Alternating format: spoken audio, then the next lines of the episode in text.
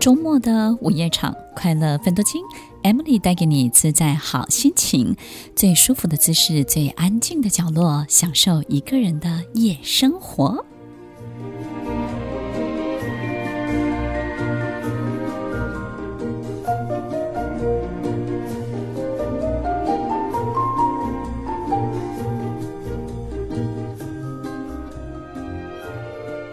收听《快乐分多金》，我是 Emily，在每周六晚间八点到十点，与您在空中共度美好的时光，分享一段作家黄大米的话，给每一个曾经因为别人言语而受伤的灵魂。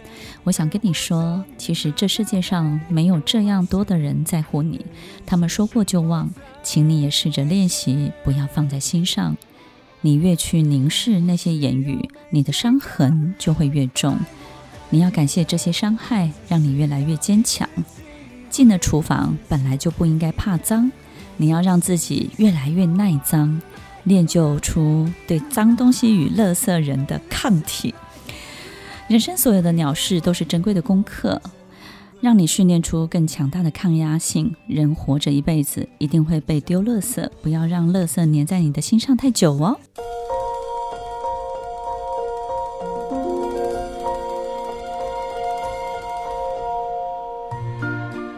收听《快乐分多金》，我是 Emily，在每周六晚间八点到十点，与您在空中共度美好的时光。听众朋友，有没有这样的经验？就是日子过得好好的，突然有人跑到你面前，对你开了一枪，要你一枪毙命。但是呢，偏偏他拿的又是玩具枪，他以为里面的子弹会吓到你，但是呢，他也。不敢造成任何的伤害，因为这样的人，他只敢在你面前张牙舞爪，但是他好怕，好怕被警察抓。你会觉得奇怪，他在你面前好像表现的，他抓住你的把柄，然后呢，去证明你就是一个很糟糕的人，但是呢，他也不敢去。告诉别人，然后他只敢在私底下呢，把你变成一个很很不 OK，然后妖魔化你的人。听众朋友，当我们遇到这种无妄之灾的时候，我们到底要怎么样去面对，或怎么去看待这样的情形跟这样的状况呢？当我们身边有这样的人，跟我们工作或是生活当中有很大的交集的时候，我们经常是非常困扰的。特别当他的权力或是资源大过于我们的时候，比如说他是你的主管，他是你的老板，甚至呢，他可能是你的另外一半，但是呢，他主导了整个家庭的经济大权，他是个主要赚钱的人，或是。在这个家庭当中，他是一个维持秩序的人的时候，我们就没有办法反击，因为在这个过程当中，你就只能够接受他所有的一切的起伏。所以，听众朋友，当我们身边有这样的人的时候，他会出现在各个不同的地方，然后有不同的角色跟不同的功能在我们的生命当中。所以，我们要学习的，怎么跟这些会重伤、会妒忌别人的人共存或相处。我觉得在节目当中呢，当然我们可以有好多好多这种，你必须要忍耐啊，或者这是你的业业力呀，然后你要自己去消化掉。然后这个人就是来教会你什么样的功课，我们也可以从这些角度去分享。但是我觉得在节目当中呢，这个快乐分多金鼓励大家比较快乐，而不是就是总是要有点分多金，对不对？让大家呢知道说，嗯。尽量我们试试看，不要往忍耐那个方向。我们怎么来理解这件事情？我们有没有发现这样的人呢？都有一个共同的目的。有时候我们会觉得说，他到底为什么要这样子对待我？我又没有做什么。他的共同目的都是要赢，他们要成为赢家，不管透过什么样的方式，他就是要赢。然后他经常在口头上，他必须要赢你。很有可能他是你的兄弟姐妹，好不容易大家聚在一起，大家一起吃个饭。他不管做什么，他都要赢，他都要炫耀。然后呢，呃，你可能告诉他你最近在从事什么样的行业，做什么样的事情，他可能也会削弱你，然后告诉你你的东西不怎么样，或是他会不断不断的去讲他自己。这个是小的部分，就是说，当我们可能会有一点受不了，但是稍微忍耐一下也就过去了，就让他去像孔雀一样开屏也无所谓的。但是有一种这种妒忌跟重伤呢，是很攻击的。所以，当我们遇到这样的人，他可能又在我们职场当中扮演一个主管或老板的角色的时候，我们可能就没有办法摆脱，对不对？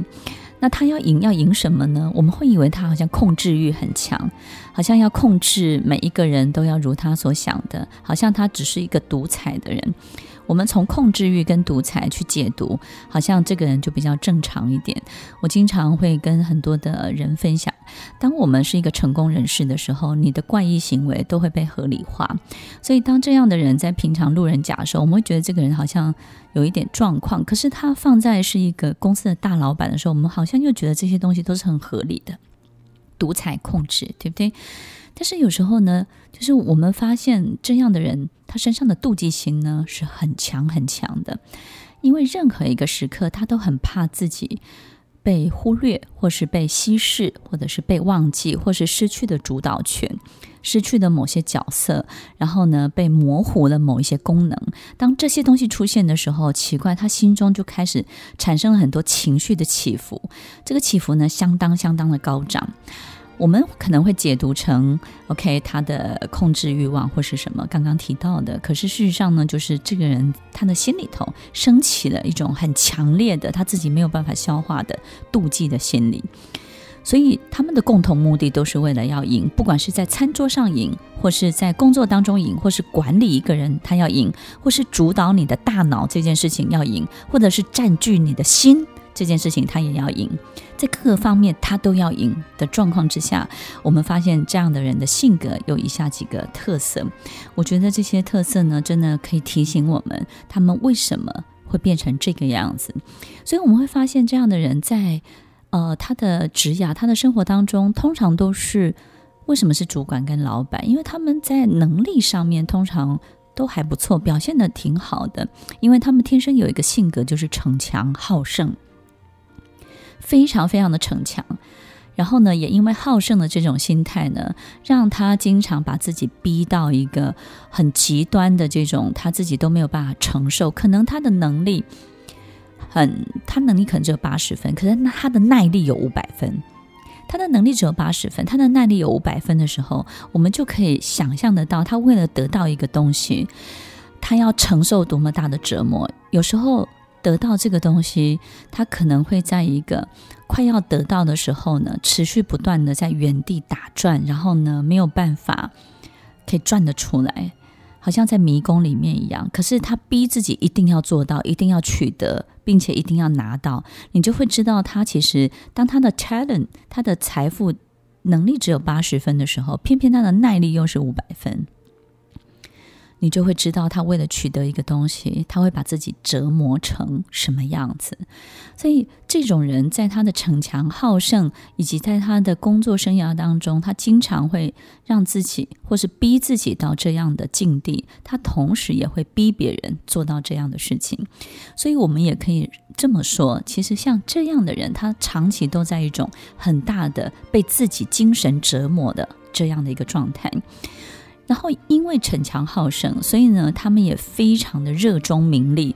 因为所有一切逞强好胜，到底要靠什么分数来证明他是达标的，他是达阵的，他是成功的？就是透过名跟利。所以我们会发现，这样的人呢、啊，除了他的事业表现不错之外，但是我们会感觉他很用力，然后呢，他过得不快乐，然后呢，他很多事情呢，他都非常非常的。这种高涨，非常的投入，然后反应极大，然后他在衡量所有的东西的成功与否，都是透过名跟利。所以他在妒忌别人的时候，特别妒忌、爱妒忌有名或是有利的人。所以针对这种不费任何力气、不费任何力气就取得名利的人，他最讨厌。然后呢，不费任何力气就取得好多好多粉丝的人，是他最痛恨的人。所以，听众朋友，我们要知道，其实，在这种折磨的过程之下，真的会有这种感受跟反应。所以，他不是我们平常理解的，只是爱比较、爱计较而已。也因为这样的性格，让他钻到一个人生很大很大的一个死胡同，而这个死胡同里面能够评量人生快乐与否的标准非常非常的稀少。他把他本来我们评量人生快乐与否可能有五百多个条件，他把它缩减成只三个条件。反正呢，我要人家喜欢我、羡慕我、嫉妒我，然后呢，我要这里面有包含了就是财富。包含了名，包含了利，他把它缩减成这样，所以他的快乐很难达到，他的快乐身心的放松程度很难达到，所以我们会发现这种人虽然成功了，可是他的心情他没有办法善待别人。我们也会感觉这样的人其实好像活得非常的扭曲。听众朋友，你如果没有办法分辨，你从他的外表也可以看得出来，他们的五官、他们的身体都是向内缩的，而且扭曲的程度像扭麻花一样哦。一个极度扭曲的人，就会用扭曲的眼睛看待这个世界，以及他周围所有的人事物。而这个扭曲的眼睛也会把所有一切看得非常非常的扭曲。听众朋友，我们没有办法把这个扭曲转回正常、放松、松绑的一个状态。你唯一要做的就是保持距离，往自己的路上持续的前行。至于要不要帮助他，要不要理会他，我们一定要相信一件事情：所有的一切。都必须要靠他自己。当他自己感受到真正的快乐的来源，有一天他臣服自己的体力，他屈服于自己的能力，他知道有些事情是他真的没有办法做得到的时候，那个时候他才会一点一滴的好转起来。会妒忌别人、会重伤别人的人，在精神上都承受了很大很大的折磨。我们不是要同情他们，而是要理解，在这种状况之下，他会。产生什么样的行为？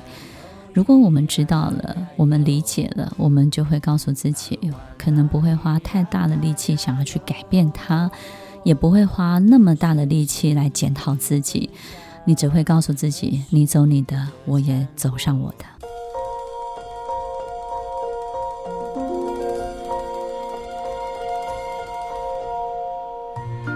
欢迎收听《快乐分多金》，我是 Emily，在每周六晚间八点到十点，与您在空中共度美好的时光。我们会发现，有些人呢，有意无意的模仿我们，有意无意的酸我们。我们会发现，在他的很多的表达，或者是跟你的互动的过程当中，你没有办法反击，你会。没有办法反击的原因，不是因为他多厉害，而是他会透过一种挖苦的方式，或是呢一种暗示的方式，或是冷笑的方式，或是他觉得他已经看穿你的方式，好像让你觉得无所遁形的来酸你，然后告诉你你不怎么样。那这样的人呢，他们。在我们刚刚的分享当中，他们都有一个共同目的，想要赢，对不对？所以呢，他们通常都会去创造一个假想敌。那那个假想敌呢，可能就是一百个人都喜欢他，他是那一百零一个不喜欢他的人，他就会觉得很独特。听众朋友，我们是不是经常被人家劝导，就是我们要去看那一百个喜欢我们的人呢？为什么要去看那一个不喜欢我们的人呢？我们经常也会。告诉自己，对呀，为什么要这样？但是很难，对不对？真的很难很难。所以，听众朋友，大家要知道为什么这么难？你知道他为什么要当那一百零一个吗？因为他知道一百个人都说我们好，他当那一百零一个，他的分数不是一分哦，他的分数就是一百分，他的重量是更重的，也就是他是那个最大的不同。所有的相同都是相同的分数。那他是最大的不同，他的分数是大过一切的，所以他喜欢证明。证明就是，你看你们所有人认为最好的，在我心中跟我实际的去接触，他是不 OK 的。你看，只有我发现这件事情，所以他经常会很挑剔、找茬。所以你会发现在他的工作，在他的生涯、他的角色当中，他也是一个相当相当挑剔的人。他喜欢展现一个计划，一个一个什么样的呃行程，或是什么样的这个工作正在进行当中，只要大家都说好，他就能够挑出里面很大的毛病，而这个毛病呢，他会把它夸张的非常非常的严重，好像大家都没有注意到这个问题，只有他注意到了。你会感觉到好奇怪哦，奇怪，他每一次都能够这样，我们会觉得这种人很 picky 不好相处，但是他好像是很厉害的人。我们发现他的行为模组里面就是有一个这种过程，所以他也会喜欢去证明大家都喜欢的人是不好的，大家都爱的人是不值得爱的，大家都要的东西是不值得去争取的。所以他的孩子要什么？如果他的孩子非常狂热的想要达到什么样的目标，投入什么样的事情，他也会习惯性的告诉他，这个东西不是你想的那个样子。我们会觉得这样的人好奇怪，他好像是一股这个世界的黑暗力量，对不对？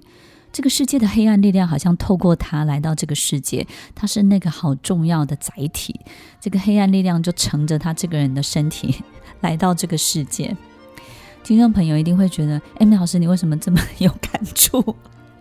我觉得哈，当一个遍体鳞伤的人哦，就特别能够诠释这种状况。那现在还能笑得出来呢，是要告诉大家，我们人没有用，对不对？你要知道，他就是想当那一百零一个，所以呢，你你要不要去想我有多糟？他就是想要去证明他这个分数是很高，他跟那一百个人都不一样，对不对？其实我们要做的不是去回应什么或是在意什么，你一定要告诉自己，难过一天就好了，隔天早上起来做你所有该做的事情，继续的往前走。所以一一开始他们都会有一些过程的，第一个就是有意无意的去模仿你，所以你会发现他们通常都是也很想要成为你，但他们相对的自信不足，所以呢，当他也很用力的用他的方法想要成为类似像这样的人的时候，却没有办法得到。如你一样的，可能是影响力，或者是你对别人、别人对你的一些敬重的时候，他就会开始有一些酸，有酸就有腐，对不对？腐败的腐，够酸，这个人呢，很多事情就够腐败。腐败的意思就是说，只要这个人够酸哦，他讲出来他认为的，以及他构思出来，以及他话中描述出来的一切。都是描述很糟糕的东西，所以他不只是酸你哦，他在别人面前他会描述一个相当腐败的东西，然后告诉你所有的图像都不是你心中想象的样子。那这个东西呢，so far 到目前为止，这两个都还好，但是如果你没有任何的回应，或是越过越好的时候呢，他就开始产生动作。那这些动作呢，一定有一个关键性的影响，就是你的所有的范围当中呢，开始牵扯到他生活里面的人了。开始有一点他生活里面的交集的，所以听众朋友你要记得这个关键。本来呢，井水不犯河水，可是偏偏有一个交集的。好比说先生跟太太，其中有一个是这样的人，平常可能相安无事，可突然之间有一个事情有交集的，有一个钱什么东西有交集的，这个东西的交集，它就是一个引爆点，会引发这样的人开始产生动作。所以呢，这些动作包含了重伤，他可能会找你开枪，他会把他酝酿多时的很多的情绪，全部呢透过一个不相关的事情，然后发作在你身上。听众朋友有没有听到这个重要的暗示呢？透过不相关的事情发作在你身上，所以重点是发作在你身上这些事情。是无关的，所以说什么你都不要去回应，你也不要去解释，因为辩解这些，你会发现在整个过程当中很怪，就是呢，你不断的说明或解释，他好像也没有要听这些说明跟解释，他马上又赶快换一个话题。可是事实上，他为的目标目标就是要发作这个事情，他有发作了，他就产生了他想要发生的所有的行为。然后接下来呢，如果他觉得他还治不了你。也就是呢，当他发作了之后呢，他发现你越过越好，他就会开始产生什么破坏性的动作。但是这个前提就是你们交集还是在的。所以听众朋友，为了不要让下一步的破坏或毁灭出现，你感觉他对于你的重伤、发作、开枪这些动作都出现的时候，你就立刻做一个动作，就是停止所有的交集。当你停止所有的交集的时候，下一步的破坏跟毁灭就不会出现。所以呢，其实他有一个渐进式的心理发展的路线。所以当他开始开枪重伤的时候，接下来他就要产生动作。因为当你越过越好的时候，越发展越好的时候，所以听众朋友，我们今天学到一个方法，对不对？当这些所有开枪的动作开始了，你就开始怎么样？终止所有的交集，或者是停止这个中间的这件事情的所有的进行，以它产生很多的这种毁灭性的行为。所以听众朋友，我们其实。一个好事情有千百万个条件，它才会促成一个好事情，所以我们才会说啊，缘分，对不对呢？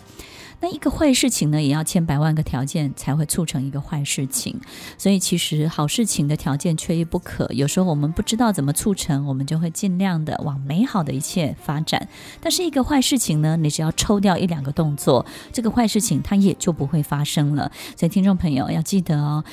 重点就是不要有交集，停止所有的交集，立刻让所有交集立刻消失。听众朋友，当我们可以放下想赢的心，或者是呢，觉得自己不想要成为这样的这种污名，担这样的污名的时候，我们可能会花很大的力气去反击，但是正中下怀，对不对？它其实就是开辟了一个战场，邀你进去打仗。这个战场呢，他已经准备好所有的战术，他也布置好这个战场当中所有的一切配备。你是光溜溜进去的，你怎么会赢呢？听众朋友要记得停止所有的交集，我们继续往我们道路继续前进。欢迎收听快乐分多金，我是 Emily，在每周六晚间八点到十点，与您在空中共度美好的时光。不要轻易的把你的伤口秀给别人看。因为这个世界上很多都不是医生，多的是喜欢撒盐的人。也不要轻易的掏心挖肺，因为也不是那么多人喜欢吃内脏，是吗？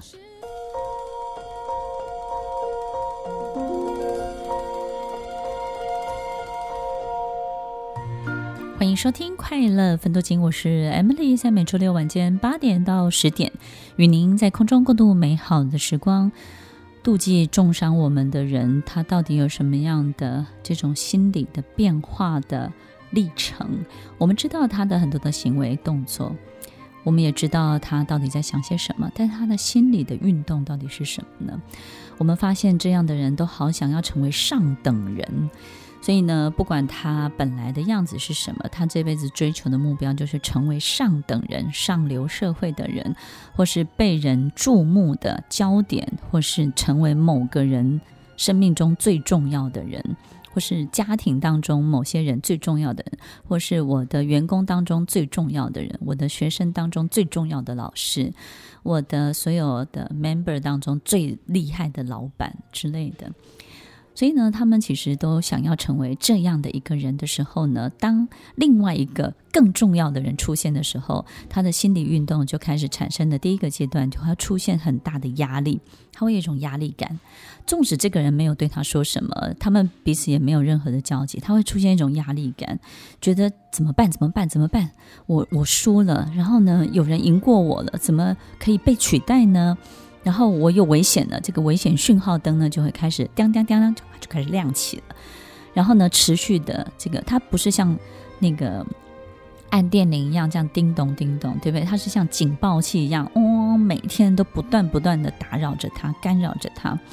所以，第一个，他出现的这种压力呢，会让他在没有发生任何事情的状况之下，压力持续的存在着。因为这种讯号灯，它是持续的以高度的频率这样在旋转的。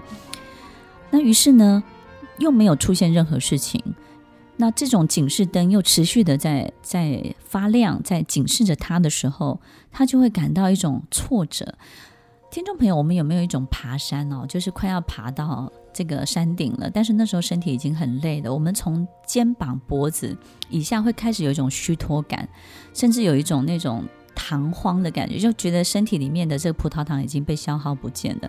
他们出现的感受就是这种这种慌、恐慌的感觉，有一点像那个糖荒，我们缺糖、缺葡萄糖的时候那种糖荒的感觉，这种感到极度的这种慌张、恐慌。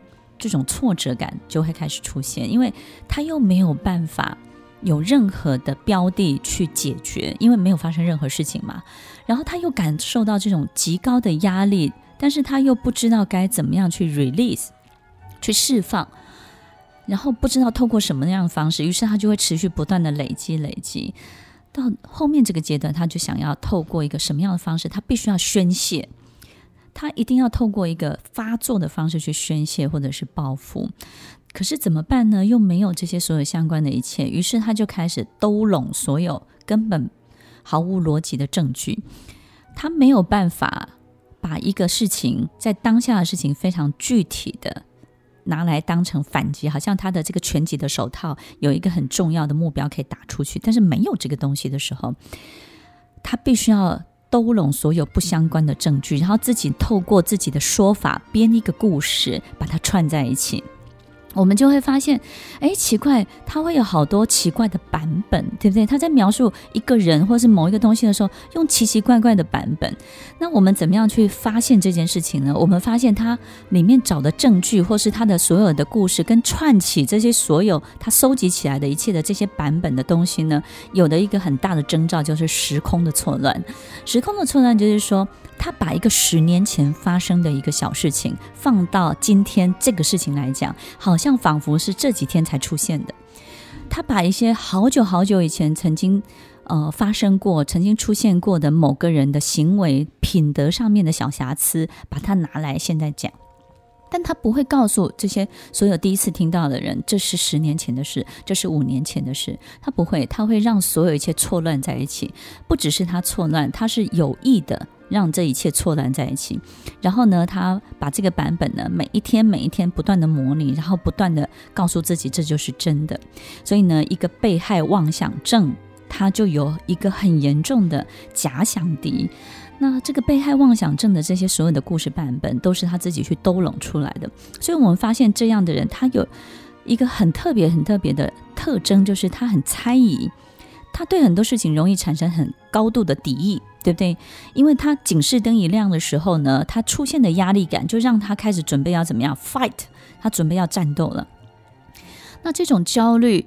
又不知道从何下手，那于是就开始去怀疑、去猜疑很多很多事情，把很多不合乎逻辑的东西都拢在一起，形成一个他认为合理的版本。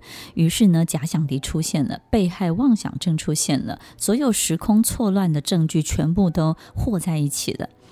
我们会发现，他讲很多的事情颠颠倒倒，讲很多事情呢前后都不合乎逻辑，对不起来。我们也发现呢，他喜欢自己一个人，在所有的事情的描述当中呢，按照他的版本走。他不喜欢跟别人求证，他也不喜欢大家在旁边听他怎么讲。他喜欢一对一、单一的去一个一个的去突破，然后呢，一个一个私底下去讲这个东西。所以我们会发现，这样的人，这种重伤啊，都是私底下，都不是一个公开的场合。这种开枪都是私底下开枪，都不是。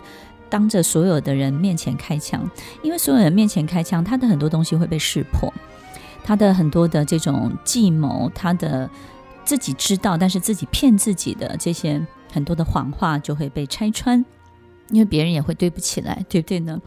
所以我们。要记得，当我们跟这样的人相处的时候，你要他找你的时候，你绝对不要一对一的去面对他，你一定要有第三者、第四者、第五个人在现场。你会发现很奇怪，就是你说 Amy 老师，那他第三者出现的时候呢，他是不是讲话会就是会比较客观？其实不会的，他就不会讲了。通常他就不会讲这件事情了。所以听众朋友。我们要知道，这样的人是很怕被检查的，所以呢，他能够影响的也都是私底下一个一个去影响的人，然后他也会去影响、去散布，但是他不会在公众场合让自己在站在一个被挑衅或者是被 question 的地方，他绝对不会的。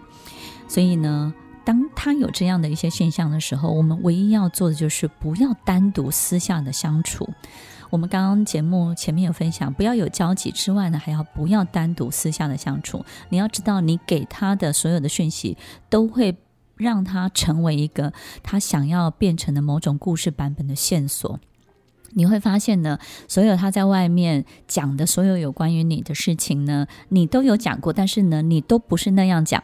但是他都会有他自己的描述的方法，所以有时候你也不知道怎么去辩驳，你可能会觉得，对，我有说过这样的话，可是我不是这样讲的呀，我不是那个意思啊，而且那个时候也只是怎么样，怎么会被你说成那样呢？听众朋友，其实不要掉到这个陷阱。那最重要的就是根本也不要任何私下相处的机会。如果你有一次不小心，那第二次就绝对不要。OK，这个能够保护好自己。而且呢，他们也喜欢用这样的方式去接近人，因为这样的方式对他是很有利的。所以，听众朋友，我们今天这期节目分享了这么多，实在是主持人 血泪的历程。OK。我觉得吧，就是我们这辈子不管做什么，我觉得难免心情都会受到影响。